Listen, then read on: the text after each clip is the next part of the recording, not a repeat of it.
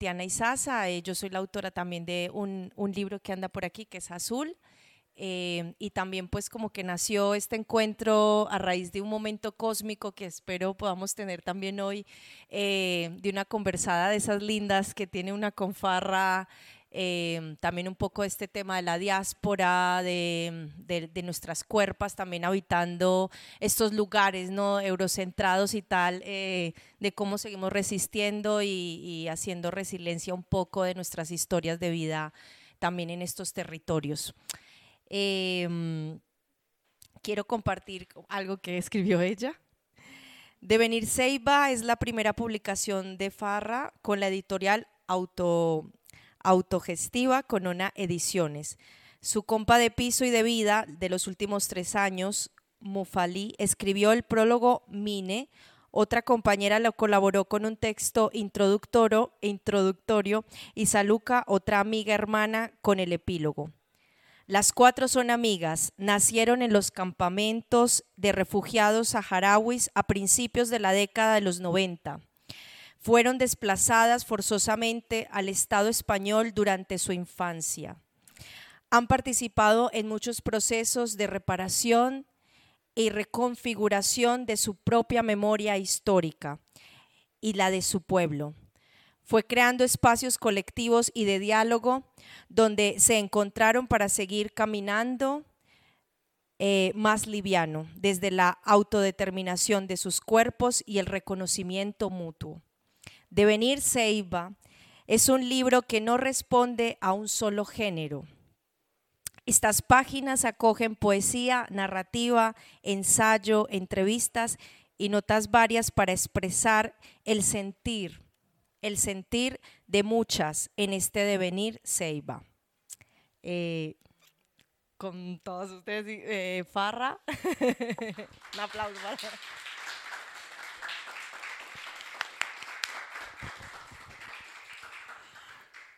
Bueno, lo primero, muchísimas gracias a todas por estar aquí, por compartir vuestro tiempo con nosotras, ¿no? Y en este, pues, mirarnos y, vernos desde nuestros ojos, ¿no? desde nuestras formas y más allá de, esos relatos coloniales y patriarcales que se hacen de, los cuerpos no blancos por el occidentalismo, básicamente. ¿no? Eh, entonces, para mí es un. O sea, me gusta mucho poder estar compartiendo con, con, vosotras aquí, ¿no? porque además veo como caras conocidas y muy cercanas, de confianza, y me siento muy a gusto porque entiendo también que, que esto parte de, de, un proceso comunitario y, y, muy íntimo. ¿no? Entonces, a veces también eh, exponerlo, explicarlo, dialogarlo y, y, llevarlo a ese ámbito comunitario, pues a veces eh, es riesgoso porque una en las tarimas de, Occidente siempre se está poniendo en riesgo, ¿no? Y eh, corre el riesgo de testificar contra sí misma, entonces estoy, la verdad, que en un sitio en el que me siento cómoda porque veo que esto no, va a ser así, ¿no? Y bueno, eh, Devenir Save, como bien dijo Tatiana, no es un libro que responda a un género, yo tampoco lo considero un libro, lo considero como el camino que he decidido para mi vida, ¿no? O sea, caminar más allá de los mandatos patriarcales y coloniales que hay sobre mi cuerpo como mujer saharaui en la diáspora. Entonces, para mí es eh, mi, camino, ¿no? De venir en, en como digo, eh, en la introducción, ¿no? Lo primero, mira, es que además me voy a quedar súper relajada cuando lo diga Estoy súper nerviosa, muy nerviosa. O sea, puedo salir volando ahora mismo, me pueden salir alas en los pies. ¿Vale? O sea, aunque tenga un guion, toda una preparación, no sé qué, da igual, o sea. Por eso. Y entonces yo voy a estar tranquila, ya una vez lo digo, os vais a sentir cómodas conmigo y me siento cómoda con vosotras. Bueno, pues como decía, Devenir Seiba es el, es el, relato de un camino que hemos elegido muchas, ¿no? que hemos recorrido muchas. Seiba es la palabra que se usa en Hesenia, idioma de las sociedades bedanís, entre ellas el pueblo saharaui, para desprestigiar a las mujeres que ejercen la soberanía sobre sus cuerpos y su sexualidad fuera de lo establecido por el orden patriarcal. En tiempos precoloniales, cuando... A ver. En tiempos precoloniales, cuando en nuestros territorios no estábamos configurados bajo, bajo jerarquías de estados-nación coloniales, se conocía a esos territorios como Ard de Seibe, territorio de Seibe. Su raíz en árabe coránico significa alguien que va a donde quiere. A mí también me gusta entender Seibe como anarquista Así que haciendo un juego de palabras, nos invito a todas a ese devenir Seibet. Espero que en devenir Seibe encontréis los abrazos y las miradas que muchas veces nos faltaron en el, transitar de la vida, que nunca más deseemos desaparecer porque nosotras nos merecemos ser, porque ser es lo que mejor nos sale, como bien dices el Luque. Y bueno, pues ya que estamos aquí, me gustaría dedicarle este recital a, al Galie Bebe, una chica saharaui que acaba de fallecer en situaciones nada claras.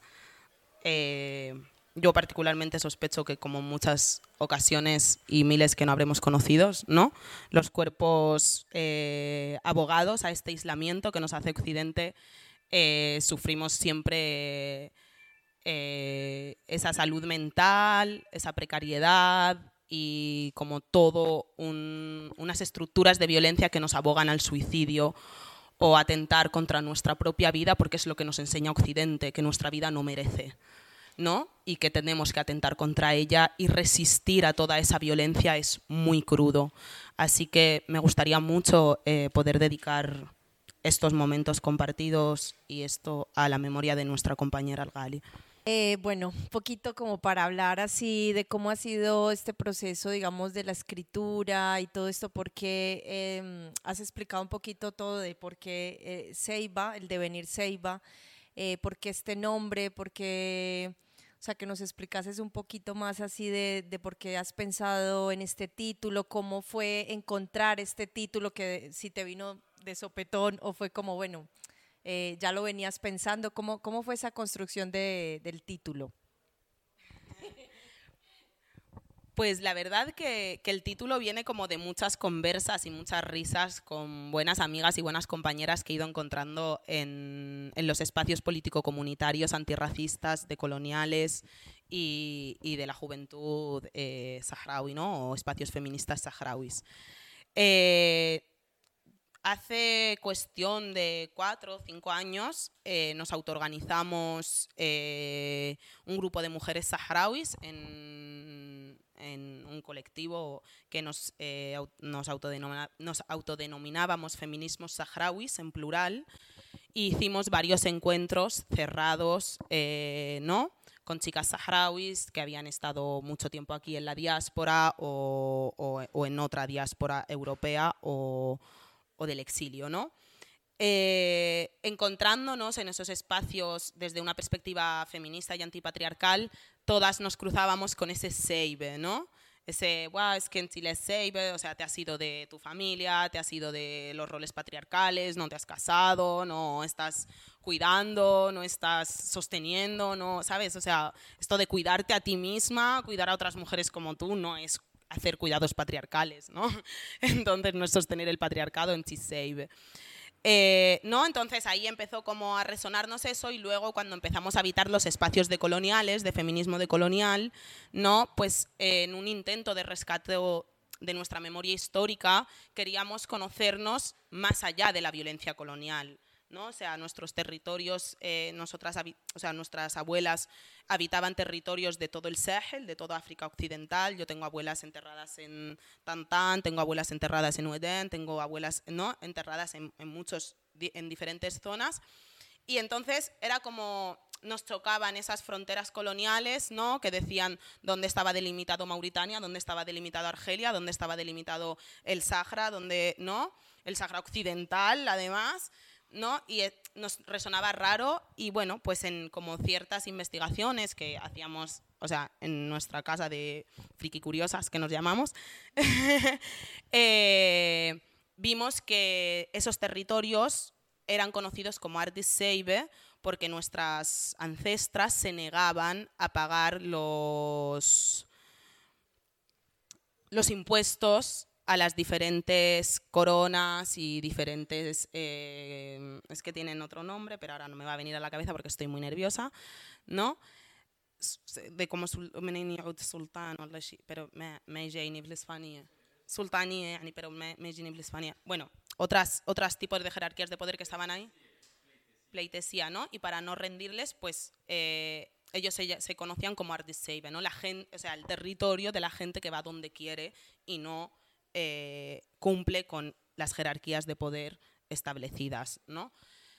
Y entonces, pues yo haciendo toda esa alegoría, ¿no? También rescatando el, origen coránico, que significa mujer anarquista, eh, pues hice ese juego de palabras. Y realmente eh, no puedo decir que el proceso literario haya sido que me sentara y escribiera un libro o alguien me pidiese algo y lo haya hecho. Alhamdulillah, soy una persona que escribe en posits, en las bolsas de basura, en donde me encuentro, si necesito desahogarme, necesito decir algo, tengo una idea. Eh, mm, uy, ¿ves? Esto, soy así, muy... Mm, exactamente esto, ¿no? Entonces, escribo, escribo, escribo notas del móvil, escribo en, en muchos sitios, ¿no? Y bueno, hice un fanzine para regalarle a mis amigas que se llamaba Devenir Save. A mis amigas les encantó, me dijeron, tienes que compartirlo con más chicas saharauis, eh, esto es precioso. Hice un PDF, se estuvo compartiendo cosa de dos años a todas las personas que me lo pedían gratuitamente. Eh, luego me contactó Mark a través de una charla que di en Revista Marea, que es una revista colombiana con la que yo publico hace ya cosa de tres años. Eh, a través de eso me contactó Mark, me dijo que estaba muy interesado desde su em, proyecto editorial en, un relato de colonial sobre eh, la lucha del pueblo saharaui y tal. Yo le dije, pues no escribo ensayo, no, no escribo nada de eso, ¿no? O sea, te puedo pasar lo que tengo, si te gusta, está bien. Se lo pasé, le gustó, también me me propuso añadir una parte de narrativa, que es la parte de nuestras abuelas, ¿no? que estaba publicada en revista Marea, le dije que sí, y luego pues tengo un compañero maravilloso que es Marra en Bilbao, que me invitó a dar una charla sobre apatridia, migraciones forzosas y, ¿no? y, la situación de nosotras aquí en en el territorio colonial.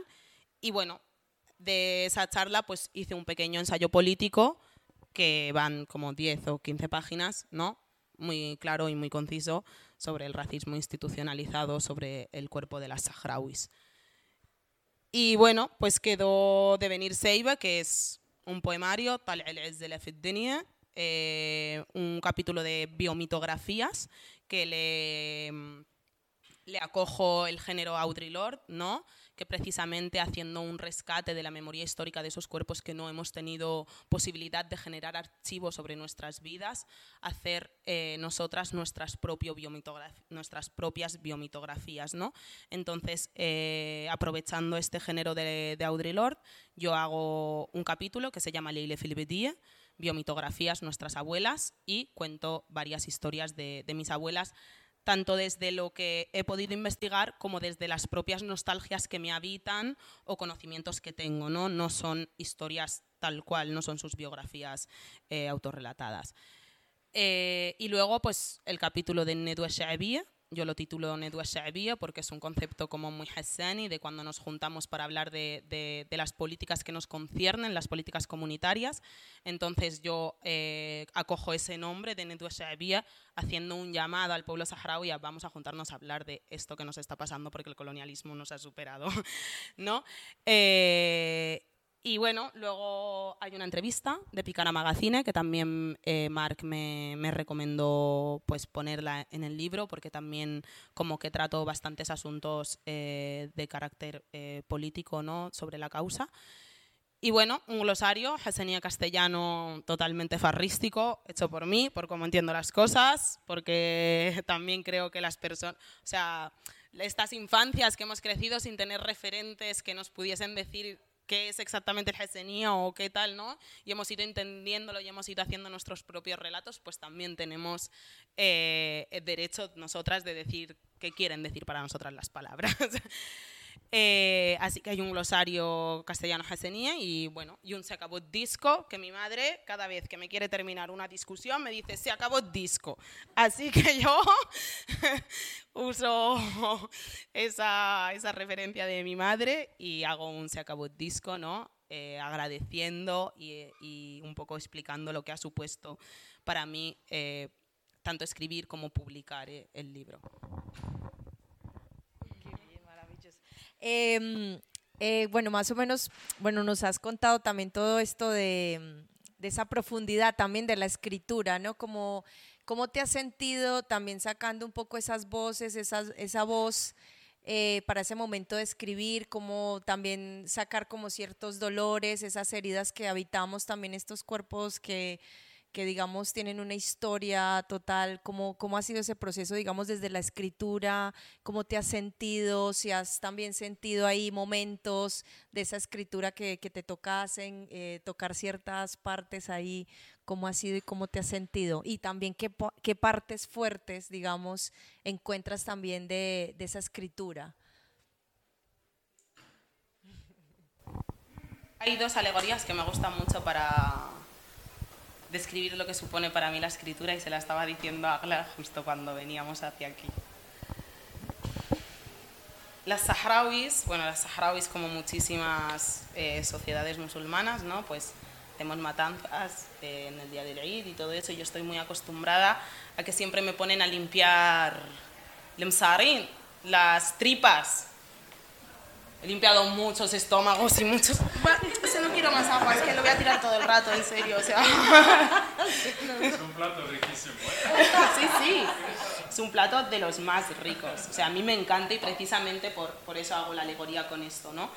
En que em, para mí es un proceso que literalmente te llenas de mierda, o sea, literalmente... Eh, es un proceso duro porque el o sea, rescatar genealogías que han, han sido partícipes del genocidio, de la violencia, de la colonialidad, de la diáspora, supone eh, rescatar memorias de dolor, memorias de desamparo, memorias de nostalgias muy profundas, eh, verte ya animado o sea, ver cómo, cómo ¿no? Cómo, la, injusticia recae sobre tu cuerpo y, te arrebatan la voz para poder defenderte, ¿no? Todo ese tipo de cosas, pero cuando también te, sumerges en, limpiar esa mierda, ¿no? En, limpiar todo eso que la colonialidad nos ha querido, nos ha querido pegar para, para borrarnos, para taparnos, para negarnos, ¿no? Hacer todo ese ejercicio, creo que también es sanador, eh, te conecta con no solo con la persona que eres, ¿no? sino con todas las que podrías haber sido de haber conocido esa libertad y te hace encontrarte con muchísimas compañeras en el camino, ¿no? en esa grieta que puede ser una brecha anticolonial. ¿no? Entonces, eh, yo ese proceso, o sea, esa alegoría de limpiar de sarin la uso mucho porque luego te haces un que es buenísimo con la poesía que te has hecho, la compartes con tus amigas, la lloráis, la reís y bueno, pues ni tan mal, chica. Eh, luego hay otro que también eh, pienso mucho que tiene que ver como con nuestras abuelas hacen algo que se llama yo necesito moverme, lo siento, tío. O sea, si me está dando un chungo al brazo. Eh, nuestras abuelas también hacen mucho juntarse para coser ecuatín, para coser las jaimas ¿no? en comunidad.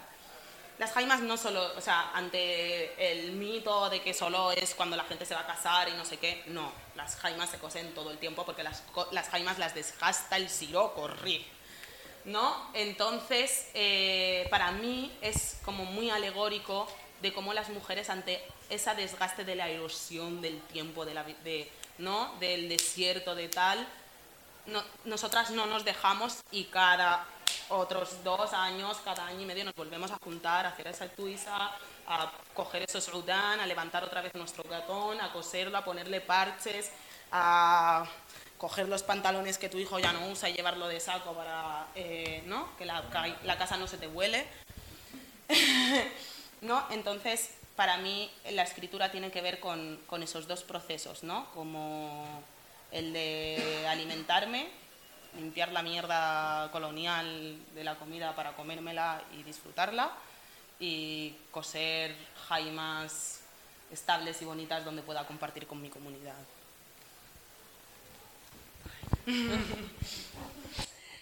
Bueno, eh, y, bueno, Marc, ¿cómo fue todo ese proceso? ¿Cómo fue ese acompañamiento eh, con Farra? ¿Cómo, ¿Cómo surgió la idea? ¿Cómo fue el camino? Que nos contases un poquito. ¿Quieres el micro o ya, no? No sé si, se escucha. Bueno, hablo un poco bajo en general. Eh, nada, hola, igual. bueno, el proceso fue, como, como dijo Farra, básicamente, eh, para mí es importante como hacer una, como editar desde algo que me atraviesa y cambiar también la forma en la cual se hacen los libros con cada texto, con cada, más bien con cada persona, ¿no? O sea, que sea un proceso y así. Entonces, eh, es, de hecho, este libro es como único en el sentido de que es único y además eh, los libros que hacemos no son así, ¿no? Son más pequeños, más cortos, el papel es mucho más barato, o sea, está pensado como una especie de ensayo como de intervención, muchas veces eh, activista, anticolonial, siendo una persona española viviendo acá y como muchas cosas que, me corresponden también, ¿no? Que este, poner como debates en, lugares donde no se habla, ¿no? Entonces, eh, este libro abrió su propia colección, digamos, una cosa que eh, ahora hay una colección que hay que seguir de alguna manera. y creo que, que, fue lindo de alguna manera como nunca nos habíamos visto, en realidad, hasta hoy. Este, yo vivo en México hace mucho tiempo y entonces fue, bueno, como la vida misma, ¿no? Como a veces sí, a veces no, como un devenir. Y, y también como siento que es una cosa que el mismo libro dice, em, como desaparecer y quererse igual, ¿no? De alguna manera, aún sin conocerse, ¿no? Como que te puedas ir y puedas volver, ¿no? Y siento que eso pasó también en el libro, tardamos, no sé, un año y medio, casi dos años. Hubo momentos en los cuales nos desaparecíamos, volvíamos y seguía ahí, ¿no? Entonces, como todas esas cosas se pueden hacer desde un proyecto concreto, este, editorial, que es este, que no tiene unas lógicas, eh, digamos, de lo independiente, ni de lo comercial, ni siquiera, sino del, de lo autónomo, ¿no? O sea, tal como es mi escritura, no podría haber escrito un libro con, con una editorial comercial ni de otra manera, porque no escribo para eso, no es mi metodología y tampoco se me había cogido como Mark ha cogido todas esas, ¿no? Esos vaivenes. Sí, que como básicamente es acompañar la vida y hacer un libro que es una parte más, pero no es el objetivo, ¿no? Y, y ya está, no sé qué más. Eso fue un poco... Pues, pues eh, ahora vamos a tener un momento mágico que vamos a estar con Juan eh, navegando un poco por la escritura. Y, vale. Bueno, buenas tardes. De nuevo ahora ya vale. Me llamo Tzfarra. Llegué al mundo con los pies delante el 15 de diciembre de 1991 en los campamentos de refugiados saharauis, en Tinduf. Nací en pleno proceso de paz, pero solo he conocido refugio, exilio, desplazamientos forzosos y apatrida. Hija de muchas madres, no creo en la institucionalización de los saberes ni los afectos. Los tengo siempre en la cocina, elaborándolo de forma sana con mis amigas. Soy una pregunta abierta por definir en el continuo devenir del existir. Dialéctica y contradicción pura. Escribo como ejercicio de reparación a mi propia memoria histórica y a la de mi pueblo. Justicia poética lo llamo.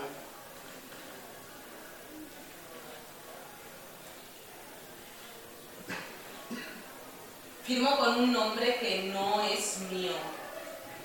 Solo me pertenece el brillo de mis ojos, el tacto de mis manos, las inflexiones de mi alma que quiebran mi voz y mis dudas. Soy tan yo que no soy mía. Soy tantos yo que nunca podré ser de nadie.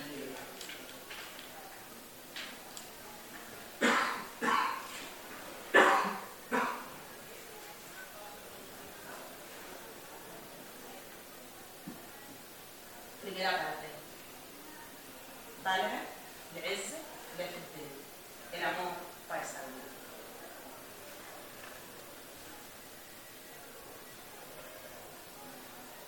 Mi poesía es un manifiesto de la génesis de mis sentires, de las entrañas, de mis deseos, de los haceres de mis manos. La vida, esto que transito, es un proceso. Mi existencia consiste en argumentar mi derecho a ser, a hablar, a narrarme.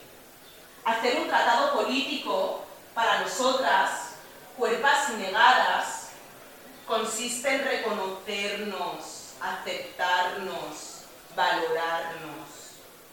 Son procesos diversos e iguales los que habitamos en este proceso de reafirmarnos. Hedonista intrínseca. No respondo a ningún principio de pureza mis orígenes son una mezcla de afluentes que convergen en Sabia y Hamra. Lo que sé del placer no lo aprendí sola. Lo que aprendí del dolor tampoco. Abrazar es mi parte favorita. Mirar a los ojos como si pudiese decir, decirme todo esto que me late adentro no quiero quedarme donde no pueda besar y mancharlo todo de ternura, de dicha. Quiero quedarme donde no haya dudas, donde todas queramos estar, donde no nos duela el querer ni el sabernos bien.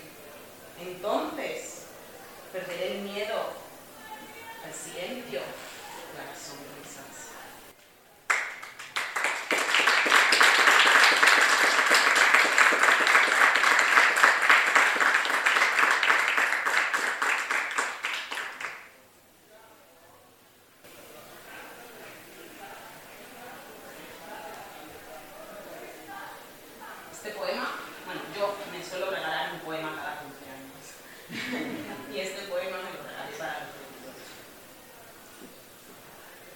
igual de loca, sin cuerda que me amarre, ni cuerpo que me sostenga, ni patria que me sustente. Sigo en fuga hacia ninguna parte, del miedo que me tengo a mí misma, que me entorpece los pasos y me nubla la vista. No estoy en el matrimonio que imaginé a los ocho, a los dieciséis, ni a los veintitrés no estoy con ninguna de mis mamás, ni sin ninguna de ellas. No soy graduada, ni propietaria, ni viajera. Soy buscavidas, sencilla y precaria. Eso sí, estoy acompañada, arropada, querida, en una familia creada a base de cuidados y mazazos. Así que ni tan mal, estoy genial.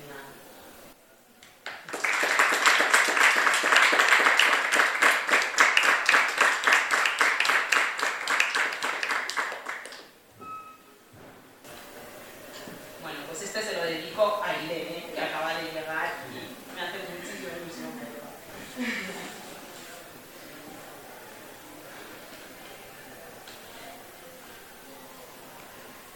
un sueño negro, un aullido, que ruge desde adentro, la garra que te araña con pasión, la mirada que te desafía, la emoción que te implica el pensamiento que complica todas las contradicciones en una, un solo jadeo, una sola respiración, la lujuria del ritmo, muchas curvas, todas bailando, la piel suave que se desliza, el firmamento que te abraza. A veces, oasis de paz, siempre tempestad, una luna creciente de fuego constante, un orgasmo hondo y tierno que se comparte para amar, charra sin más.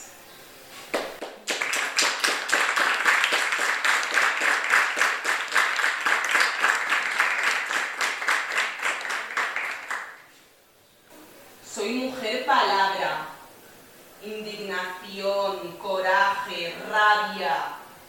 Mi cuerpo es topografía del deseo, geografía de sueños, cordilleras, cuevas, cataratas de misterio.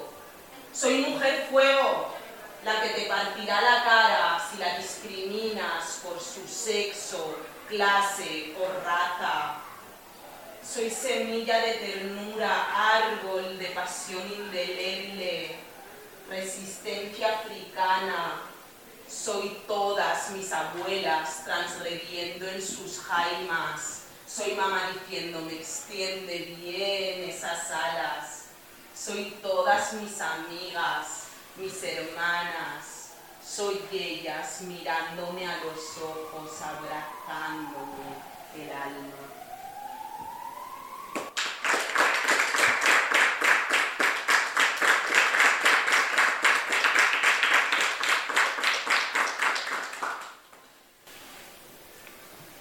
Las sahrawis somos hijas de la guerra, refugiadas en todas partes. Somos raíces al aire, semillas en el viento.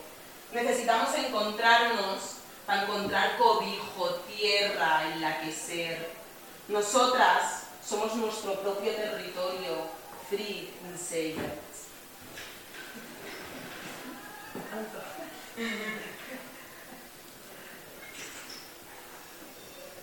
Bueno, yo tengo un guion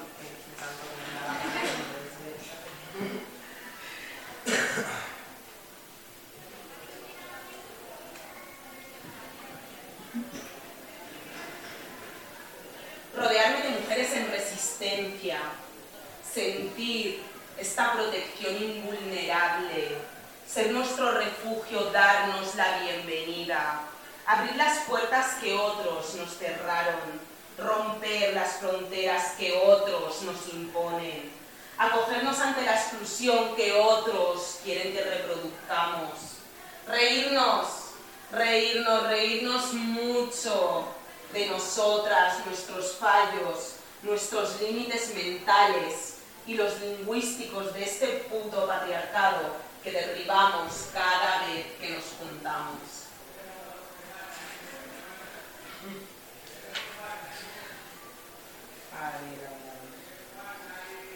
Esta mañana les preguntaba a, a mi compa Mulay a, a Apple si añadir este poema o no, tal. Bueno, cuando leáis de Sega ya os dais cuenta que es pues como un camino por Sega, básicamente, y me podéis encontrar de todo.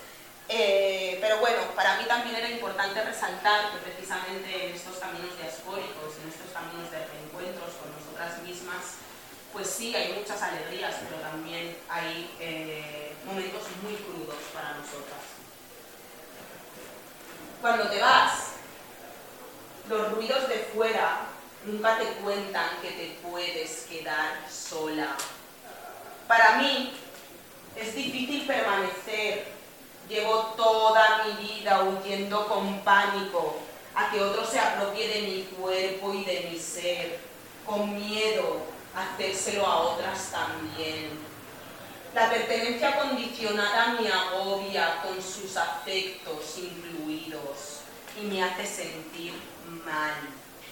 Estar limitando y dejando mi persona en beneficio de un argumentario o un paradigma que no comparto, no solo me agota, sino que me hace sentir esquizofrénica, cobarde y mezquina.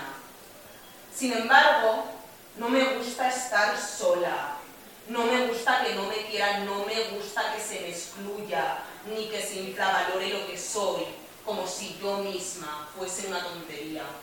Y no pertenecer en este mundo significa todo lo anterior, significa estar sola, sentirse excluida y vulnerable. Por ello no nos vamos, o nos vamos a medias, o nos vamos llenas de miedo. Porque este mundo hostil, cuando buscas libertad, te devuelve una atroz soledad.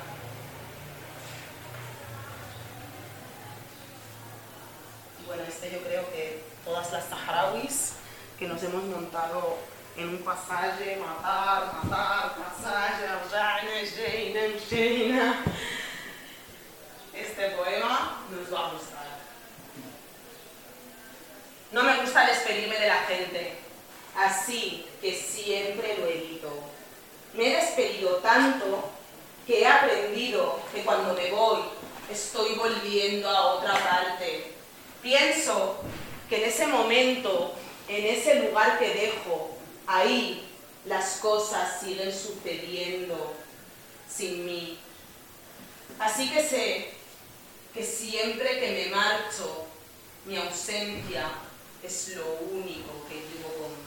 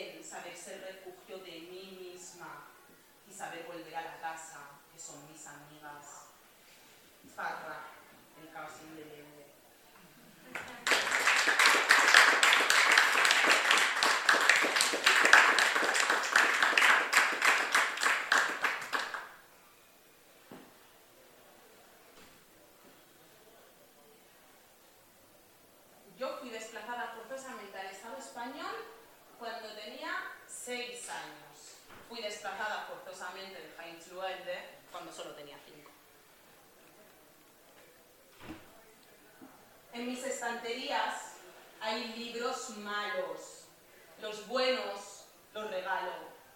Libretas tan caóticas como mi vida, muchos colores, relatos en hojas sueltas, muchos finales sin principio, muchas historias sin final, sobres vacíos, carpetas perdidas.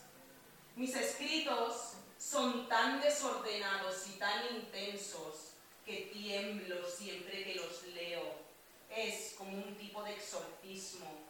Me doy rabia y pena.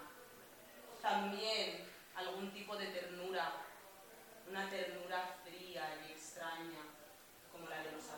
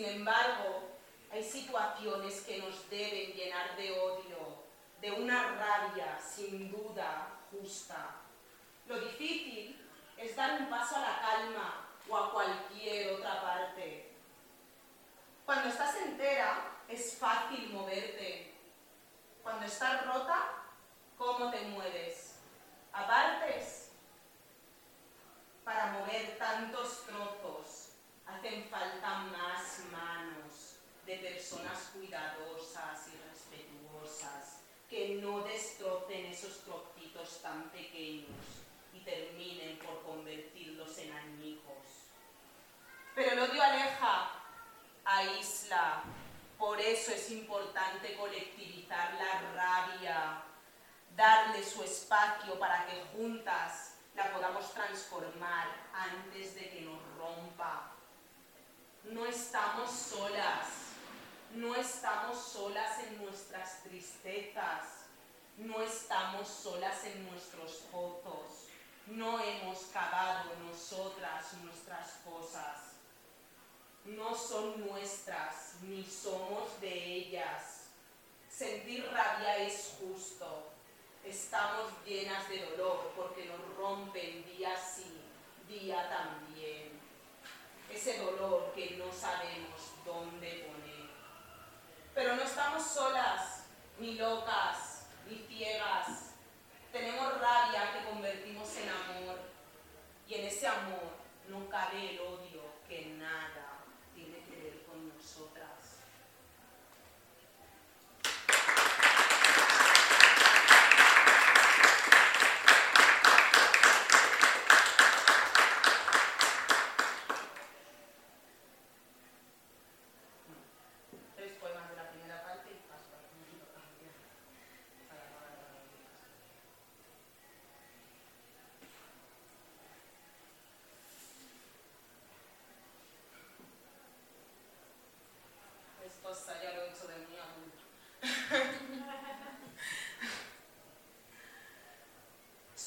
poniendo luz en el abismo que tengo adentro, desterrando al silencio, confiando en mis sueños. Cartografió mi dolor y el desconsuelo. Tengo heridas que no comprendo, quizás tengan que ver con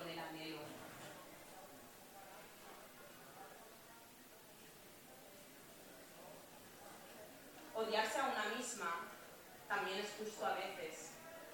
Hay abismos a los que nadie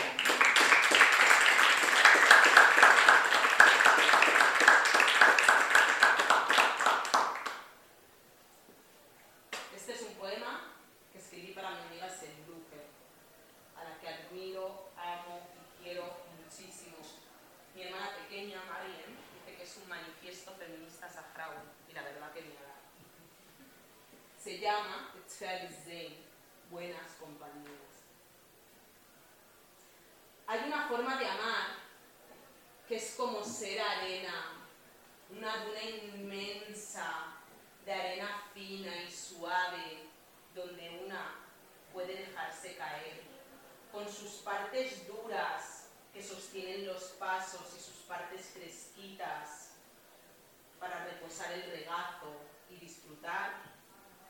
Hay presencias que sacian el hambre y la sed, el Lamshuft. Dice un verso saharaui que Meshach Yaqut el Cierto que nada tan bello como reír con las amadas. Aunque a mí, amar, siempre me trae ciertos olores que intento retener y recordar en el corazón cada vez que lo feo se me quiere meter adentro. Es mi forma de volver a donde quiero, que mucho se habla de que nos vamos, pero poco de los pocos lugares en los que se nos respeta el ser. Decía otro verso saharaui que no hay nada más bonito que añorar un encuentro y tenerlo. Yo digo que lo bonito es sentir que te puedes ir, que puedes, si quieres, volver todas las veces que lo desees. Encontrar hogar en los afectos, en la forma de hablar y de reír, en los silencios, en la forma de caminar. A veces, estar no entiende de fronteras ni de tiempos, entiende de afectos, de miradas limpias que lloran tus penas y acogen tu cariño.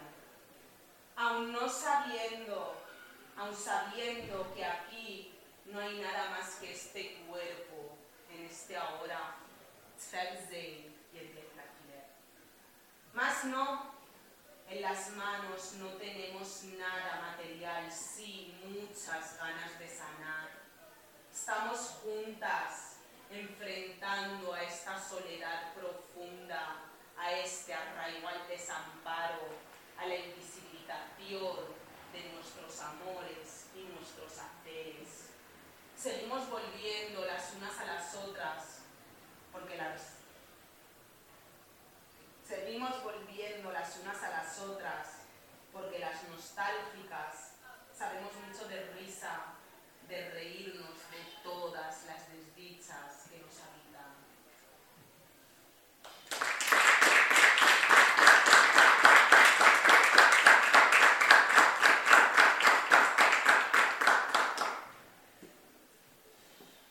Y bueno, creo que este es por antonomasia el poema favorito de las sagradas que yo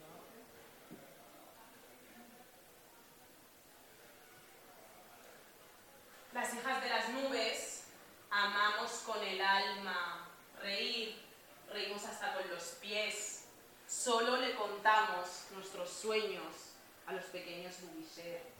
Somos un imposible antítesis de lo individual, supervivientes de lo inhóspito. Nosotras solo sabemos ser, siendo todas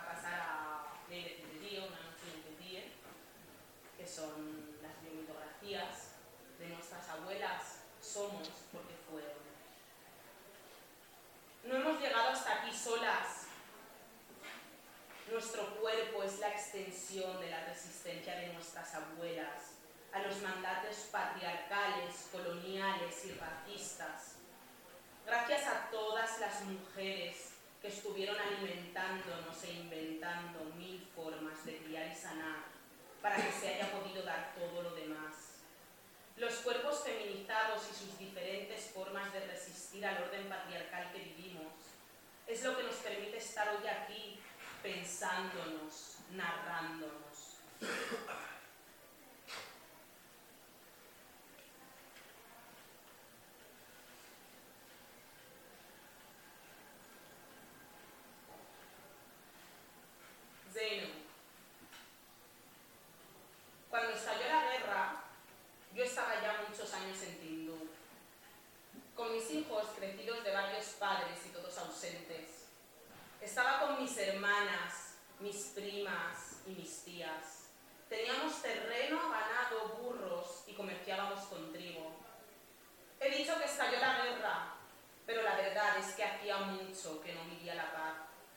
En mi primera noche de bodas descubrí que no podría confiar en mi marido porque me había mentido en lo esencial. Así que, fusil en mano, tuve que darle a decidir si iba a amanecer viuda o divorciada. Amanecí sola en mi jaima y embarazada. De ahí me gané una fama que seguí cultivando. Zainabu Rajel. Zainabu Pegalfo.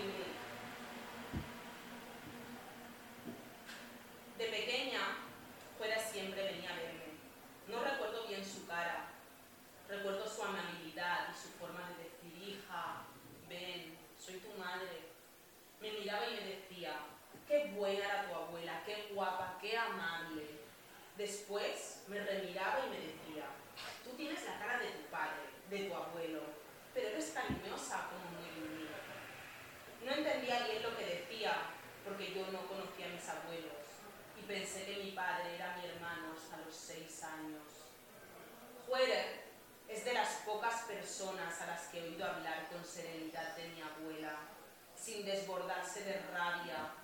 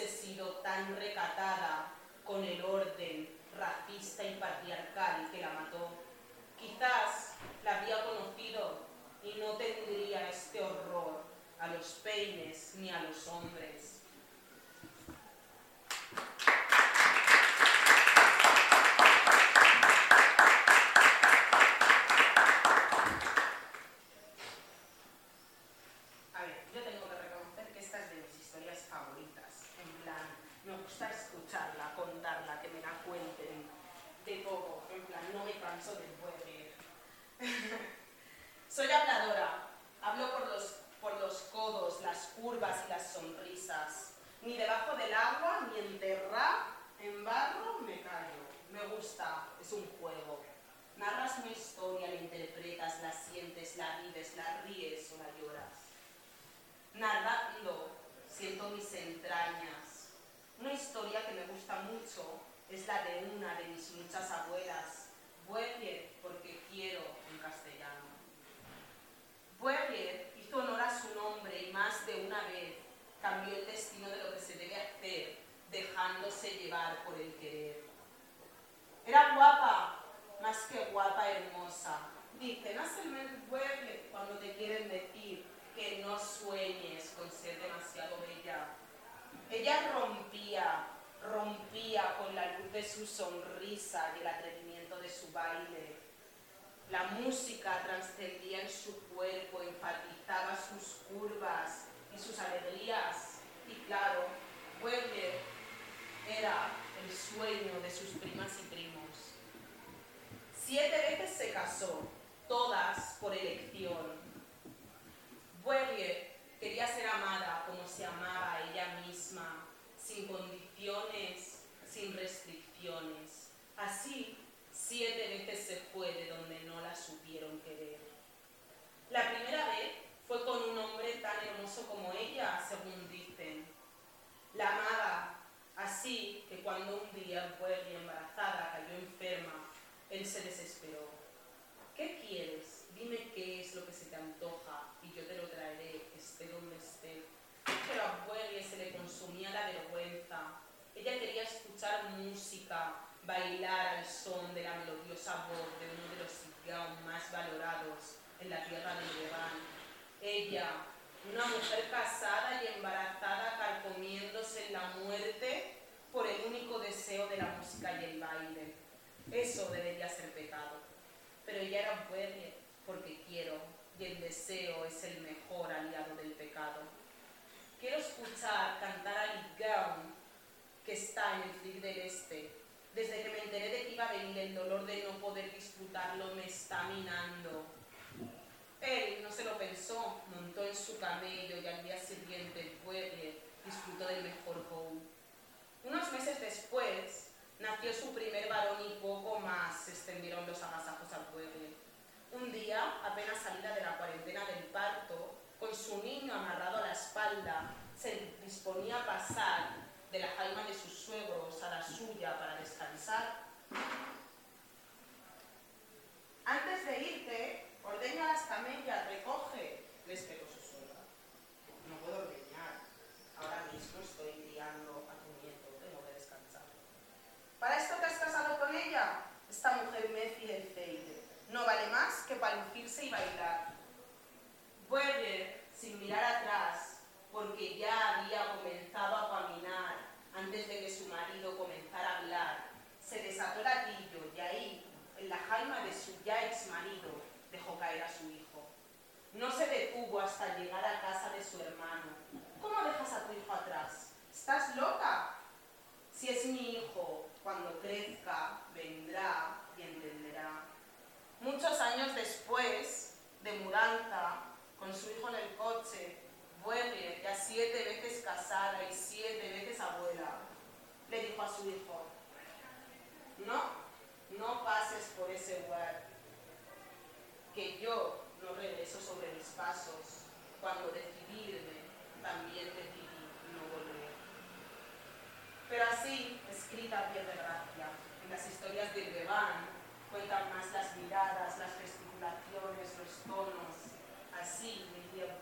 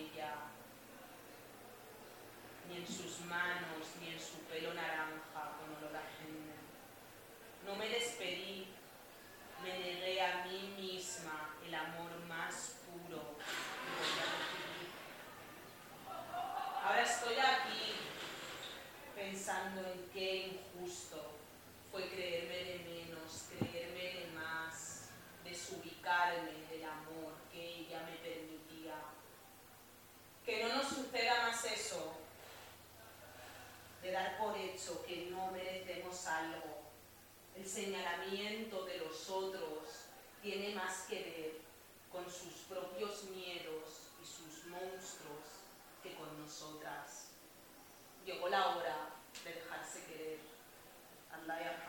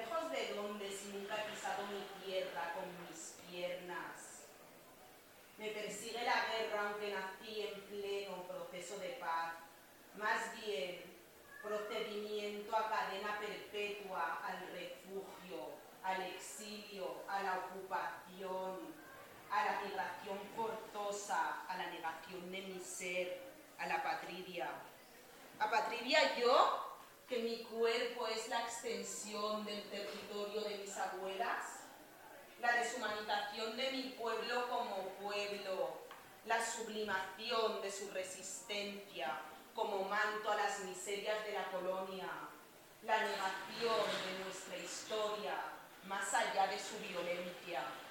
Ese es mi dolor.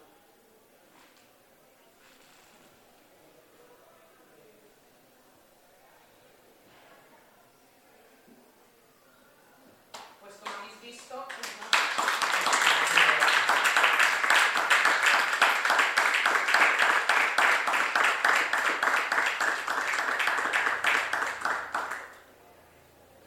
como habéis visto,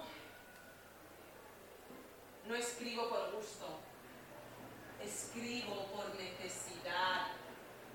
La colonialidad atraviesa mi cuerpo, mi historia, mi territorio.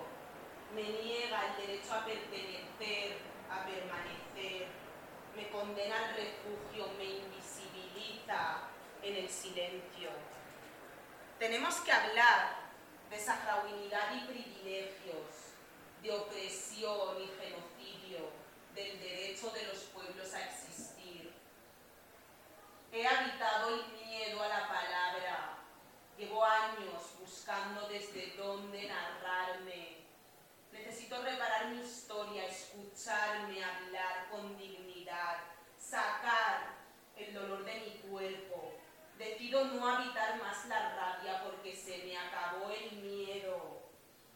Tengo la necesidad de narrar la memoria de nuestros cuerpos, contar la historia de nuestras vidas desde nuestros ojos, desde nuestras entrañas, desde noches, sin dormir, buscando razones dignas para resistir. Si hablamos a los ojos, decimos cómo nos hemos sentido.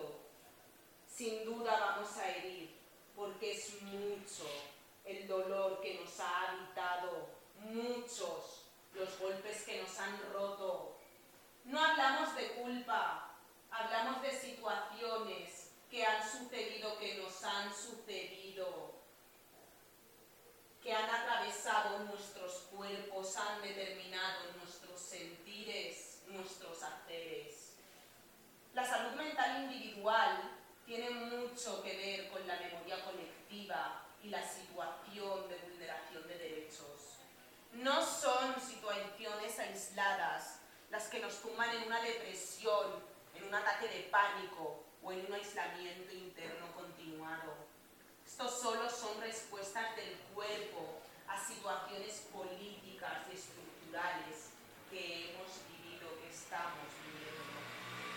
Nacer refugiadas, negadas del derecho a hacer uso de nuestros propios recursos, condenadas a agradecer, acostumbradas a no hablar en alto para que no falte de comer o territorio que habitar, marca la. Hemos nacido inhabilitadas por el colonialismo en cuanto a soberanía económica, epistémica y territorial se refiere.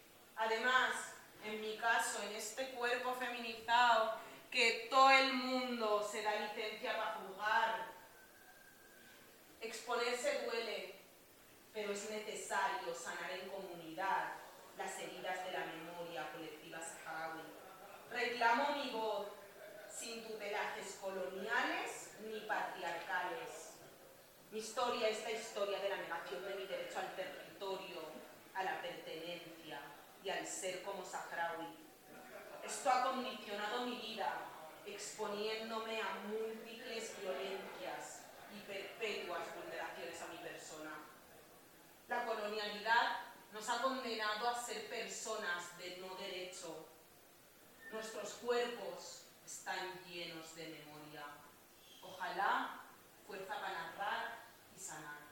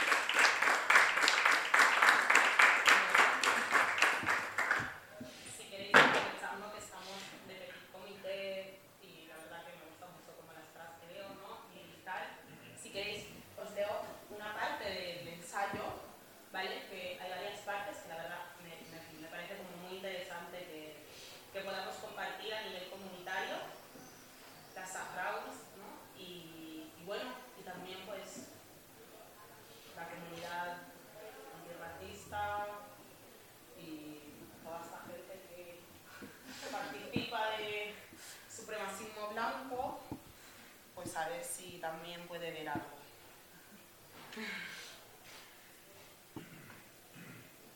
Yo ya no sé, de verdad, os juro que ahora mismo no sé dónde sentarme en esta sala. O sea, si hubiera algo en el techo, igual estaría cogida como una araña mirándonos así para abajo, porque yo ya no sé dónde mirar.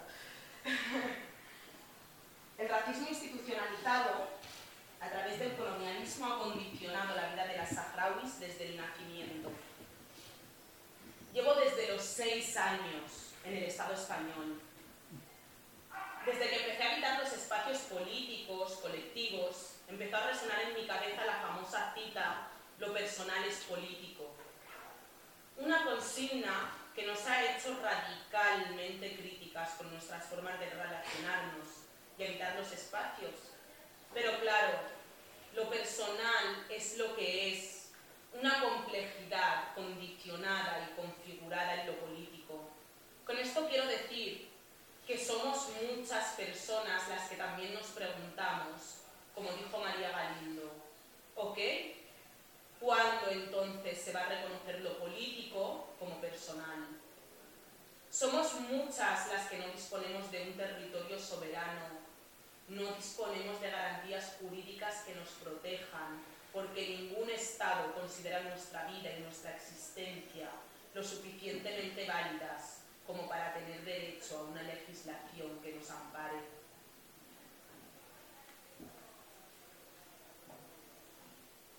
Debido al colonialismo español, es España quien nos niega el derecho a la autodeterminación como potencia administradora del territorio y perpetúa la ocupación militar del territorio a través de la financiación de la monarquía lagunita.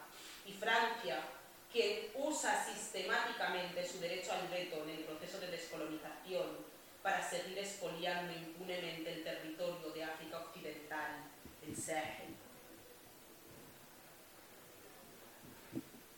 Según la CNUR, que es quien se otorga el privilegio de definirnos y gestionar la política de nuestra vida, las refugiadas son personas que se encuentran fuera de su país de origen por temor a la persecución, al conflicto, a la violencia generalizada u otras circunstancias que hayan perturbado gravemente el orden público y en consecuencia requieran protección internacional.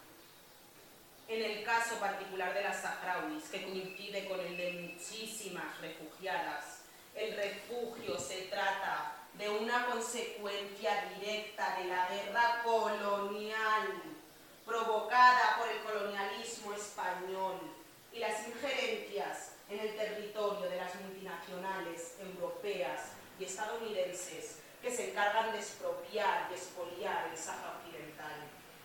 En este caso, las potencias coloniales lo hacen a través de la financiación y legitimación de la ocupación del territorio por parte de las fuerzas militares de la corona marroquí. Nacer, crecer y vivir en el refugio supone ser siempre una intrusa en el territorio que habitas. Te conviertes en una persona vulnerable jurídicamente y también te afecta lo personal. No contamos con recursos propios que gestionar o con la capacidad de generar una economía emancipadora, porque por lo que no disponemos de nada, todo es cooperación internacional, ayuda humanitaria, caridad, al fin y al cabo. Se nos niega y bloquea la autogestión. Por eso, muchísimas de nosotras, las que encontramos posibilidades, nos vemos obligadas a seguir desplazándonos forzosamente. Si además no cuentas con una identidad jurídica reconocida, la violencia de las leyes de extranjería y libre circulación se agravan sobre tu cuerpo. Así sucede en el caso de las saharauis, identificadas por el derecho internacional como apátridas, es decir, personas a las que ningún Estado considera destinatarias de la aplicación de su legislación. Como persona apátrida, considero que esto sucede porque hay unos Estados que se otorgan el privilegio de anular y hacer desaparecer naciones o poblaciones en pos de su beneficio. En el caso de las saharauis, España se ha otorgado el derecho de desaparecernos de la historia, de la existencia, niega nuestro ser, nuestro derecho a la soberanía territorial, a la gestión de nuestros recursos. A lo largo de la historia, ningún gobierno del Estado español, ni de izquierdas ni de derechas, han hecho nada por facilitar la descolonización del Sahara Occidental, porque no responde a sus intereses coloniales y expansionistas, cualidades idiosincrásicas de España. El gobierno español, con la corona en todo lo alto, se ha valido de las estrategias posibles para eludir sus responsabilidades como potencia colonizadora, desde nombrar el territorio como provincia del Estado hasta negarnos como población, facilitando la ocupación del territorio. Todo con tal de seguir expoliando el territorio y negando la soberanía del pueblo saharaui. Para lo que sí se han acordado de nosotras es para manipularnos a través de su salvacionismo blanco, con su intervencionismo a través de la cooperación internacional o desarrollando programas como Vacaciones en Paz, que más tienen que ver con la continuidad de la violencia colonial que con la solidaridad. Este programa no es romantizable porque sirve como instrumento para la reproducción y el amparo de la violencia hacia cuerpos de miles de niñas y niños saharauis que quedan desamparados, aislados o incomunicados con su familia. Las niñas y niños no cuentan con espacios para relatar las numerosas violencias que reciben, el abuso sexual y el racismo entre las principales en muchísimos casos. Además, este programa supone un maltrato a las maternidades saharauis que quedan negadas y o infantilizadas en el proceso de la acogida. Tampoco ninguna feminista blanca ha denunciado estas desapariciones.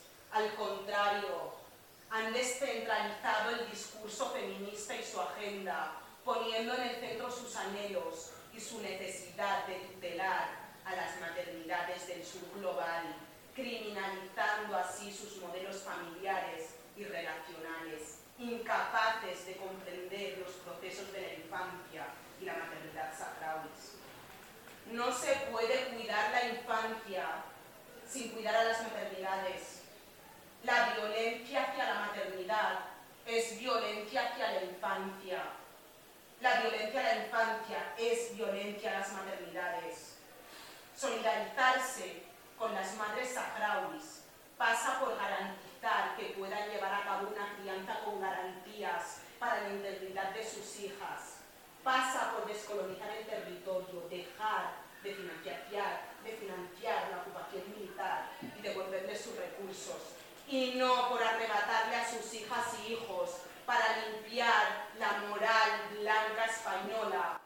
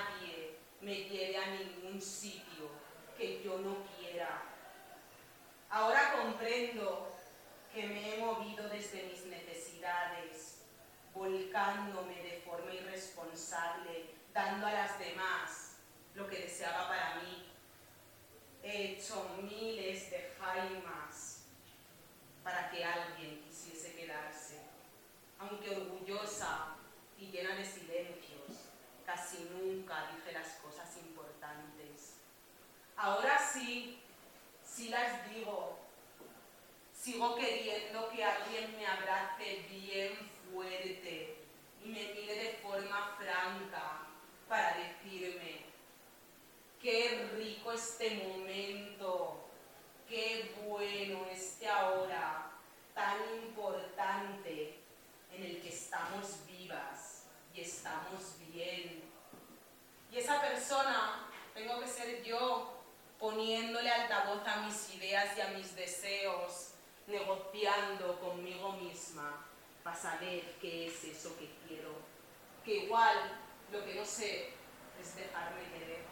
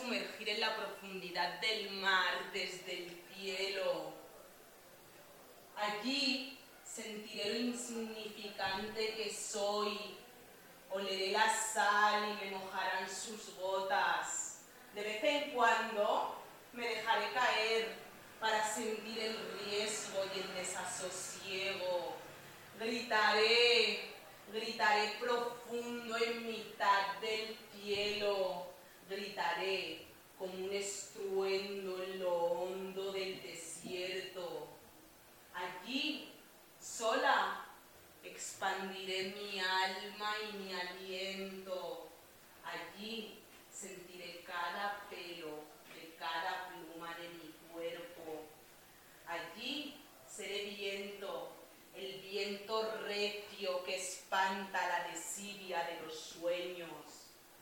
Un día, en pleno vuelo, seré yo una pregunta abierta por definir en el continuo devenir del universo. Un día, en pleno vuelo, sentiré miedo